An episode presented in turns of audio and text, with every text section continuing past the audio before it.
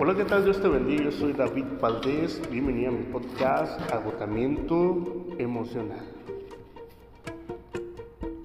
No todas las formas de malestar psicológico tienen que ver con el sufrimiento.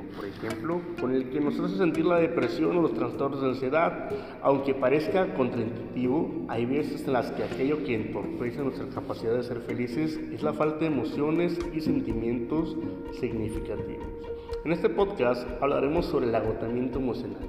En el ámbito de la psicología y la salud mental se usa el término de agotamiento emocional para hablar acerca de un estado de falta de motivación para involucrarse en cualquier actividad compleja a medio o corto plazo y que suele estar vinculado no al cansancio por haber realizado un esfuerzo físico, sino a una sensación de apatía.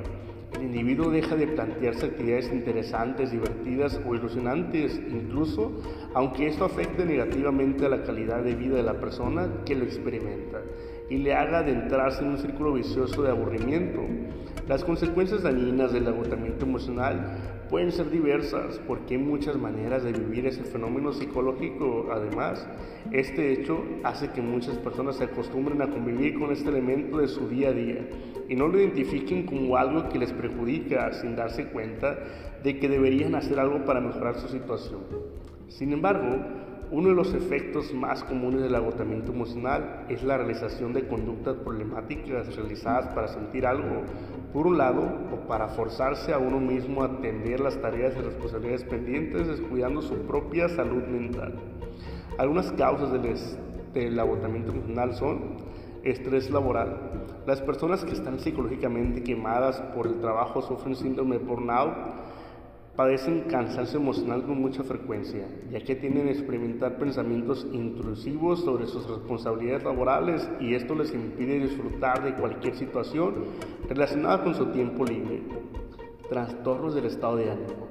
Varios trastornos del estado de ánimo, como por ejemplo la depresión mayor, dan lugar a una sensación de agotamiento emocional, falta de motivación y sentimientos de desesperanza en lo relativo a lo que nos puede deparar el futuro. A su vez, este fenómeno lleva a la persona a una serie de rutinas que refuerzan la existencia del trastorno, mayor predisposición a desarrollar adicciones, problemas de sueño, falta de higiene personal, etc., aislamiento social y falta de exposición a actividades estimulantes. Por otro lado, el agotamiento emocional también puede estar causado por el hecho de repetir una y otra vez una serie de rutinas vinculadas a la monotonía y la falta de elementos novedosos. Por ejemplo, ocurre mucho en quienes apenas salen de casa. Este estilo de vida hace que aparezca el aplanamiento afectivo típico de ciertos problemas de salud mental y llevan a la persona a adoptar una actitud pasiva por no conectar con actividades que le interesan realmente. Problemas neurológicos. Existen patologías de tipo neurológico que tienen el agotamiento emocional como uno de sus primeros síntomas. Por ejemplo, determinados tipos de demencia, sin embargo, en la mayoría de los casos las causas no es esta, de modo que no hay motivos por lo que asumir que se trata de una enfermedad que afecta al cerebro. En todo caso, es importante acudir a terapia para que pueda realizarse un diagnóstico. Problemas financieros. De un modo similar a como ocurre con el estrés laboral, la ansiedad que genera el sentirse en una situación económica poco segura hace que las personas se sientan culpables por el simple hecho de pretender disfrutar de una afición o por querer descansar. El resultado es un estado de cansancio emocional constante, que ocurre incluso en quienes están en el paro y aparentemente no trabajan mucho perfeccionismo disfuncional. Aunque parece extraño, hay personas que se sienten emocionalmente agotadas, aunque parece que no paren de trabajar y que estén muy complicadas en un proyecto. Esto ocurre mucho en quienes sufren una forma de perfeccionismo disfuncional.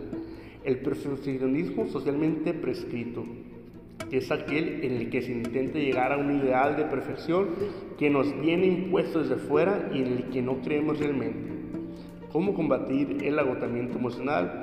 Siempre que la principal causa del agotamiento emocional no sea de tipo neurológico, por ejemplo una enfermedad neurodegenerativa, podemos aplicar hábitos y rutinas a nuestro día a día que aumentarán mucho las probabilidades de solucionar el problema. Sin embargo, la medida más eficaz de volver a la normalidad es acudir al psicólogo.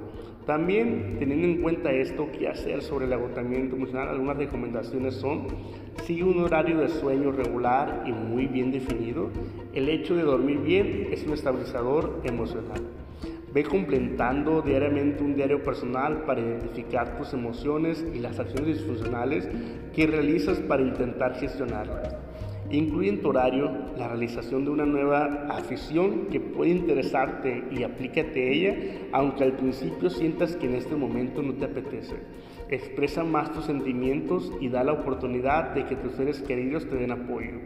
Evite el consumo de drogas o toda tu motivación empezará a girar alrededor de la adicción.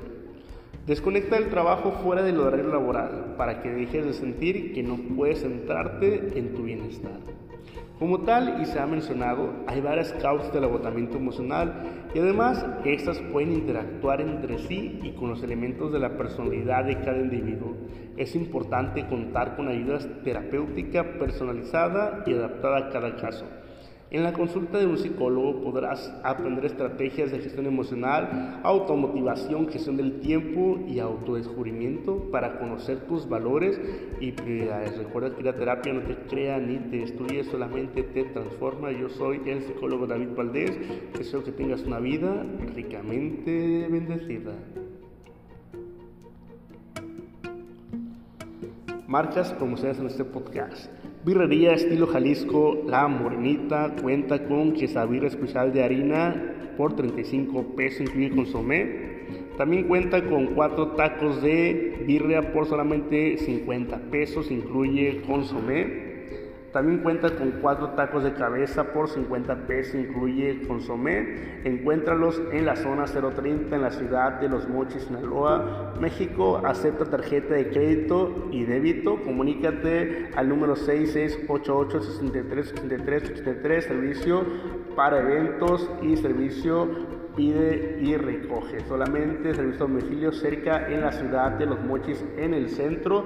Birrería La Morenita se encuentra abierto y disponible lunes a sábado de 8 de la mañana a 6 de la tarde y domingo de 7 de la mañana a 3 de la tarde. Los mejores tacos de birria, quesadillas, encuéntralos con los amigos de Birrería Estilo Jalisco La Morenita en la ciudad de Los Mochis. Deseo que tengas una vida ricamente bendecida.